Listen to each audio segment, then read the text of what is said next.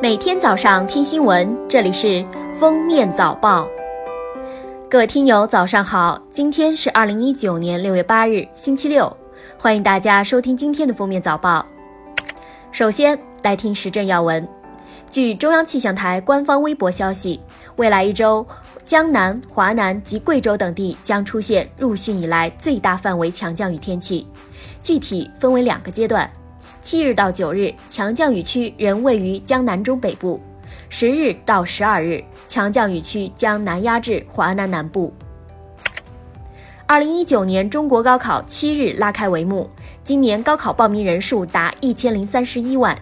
今年高等职业教育迎来扩招一百万，中国高校毛入学率将超过百分之五十，实现高等教育普及化。时隔多日，美国福克斯商业频道主播翠西里根七日在推特上再度邀请中国 CGTN 主播刘星进行第二次岳阳对话，并说：“如果是这样的话，我很期待，并将继续听取与中国贸易有关的各方意见。”他还强调自己是友好、认真讨论的拥护者，相信刘星也是。来听热点新闻，六月七日。郑州二十六中考点，一名考生因为裤子带金属拉链而被拒之场外。就在考生焦急的时刻，在考场外执勤的巡防队员及时伸手相助，用事先准备好的小刀拆下了金属拉链，该考生得以参加考试。针对河南省驻马店市上蔡县一空气质量监测站附近农田禁止使用收割机事件。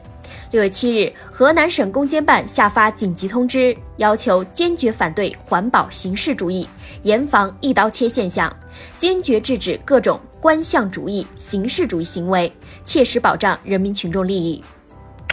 六月七日，黑龙江望奎一名考生九点前到达考点，但因为没带表，看到考点门口没有其他考生，以为没到时间，一直在考场外等候。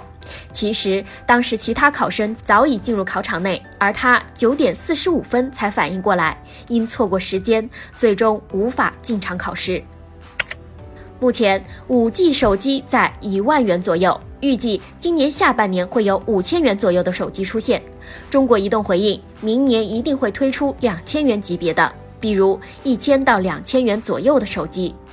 业内人士认为，随着整个产业链成熟，终端规模化应用，5G 手机的价格将逐步下降，不会影响到用户增长速度。日前，一女子反向宣传环保的事件引发关注。六月五日，当事人郑女士发布环保照片被质疑造假，随后表示，整个事件是其自导自演的反向宣传。六月六日，他回应称，并非为了炒作自己，真的是为了宣传环保，愿意承认错误，向大家道歉。六月六日，河南郑州师范学院大学生赵同学在微博上参加抽奖，中了三万斤西瓜。有网友调侃赵同学已实现西瓜自由，赵同学表示会留几个西瓜给家人，其他的用来请全校师生吃瓜。西瓜下周会送到学校，然后送一部分给消防等部门。六月七日，湖南龙山县洗车河镇龙舟赛场地一简易桥台被龙舟尾扫到，导致坍塌，现场二十多个人落水，当地立即展开了救援工作，落水群众均在几分钟内救起，事故无人受伤。接下来是国际事件，英国首相特蕾莎梅七日正式辞去。执政党保守党领导人一职，但他将继续留任首相，直到新首相产生。英国此前与欧盟达成的脱欧协议已三次遭英国议会下院投票否决。为打破脱欧僵局，特蕾莎梅上月承诺提前卸任。加拿大一男游客在逛博物馆时，看见一个一百多年历史的上锁的保险箱藏品，随手一试，竟意外地打开了它。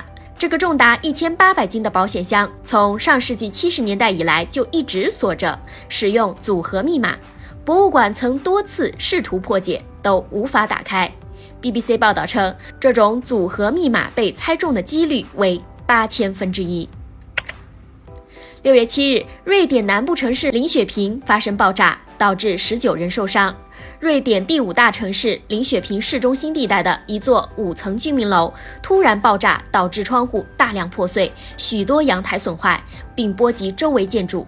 事故原因尚未查明，警方已封锁事发区域。感谢收听今天的封面早报，我们明天再见。本节目由喜马拉雅和封面新闻联合播出。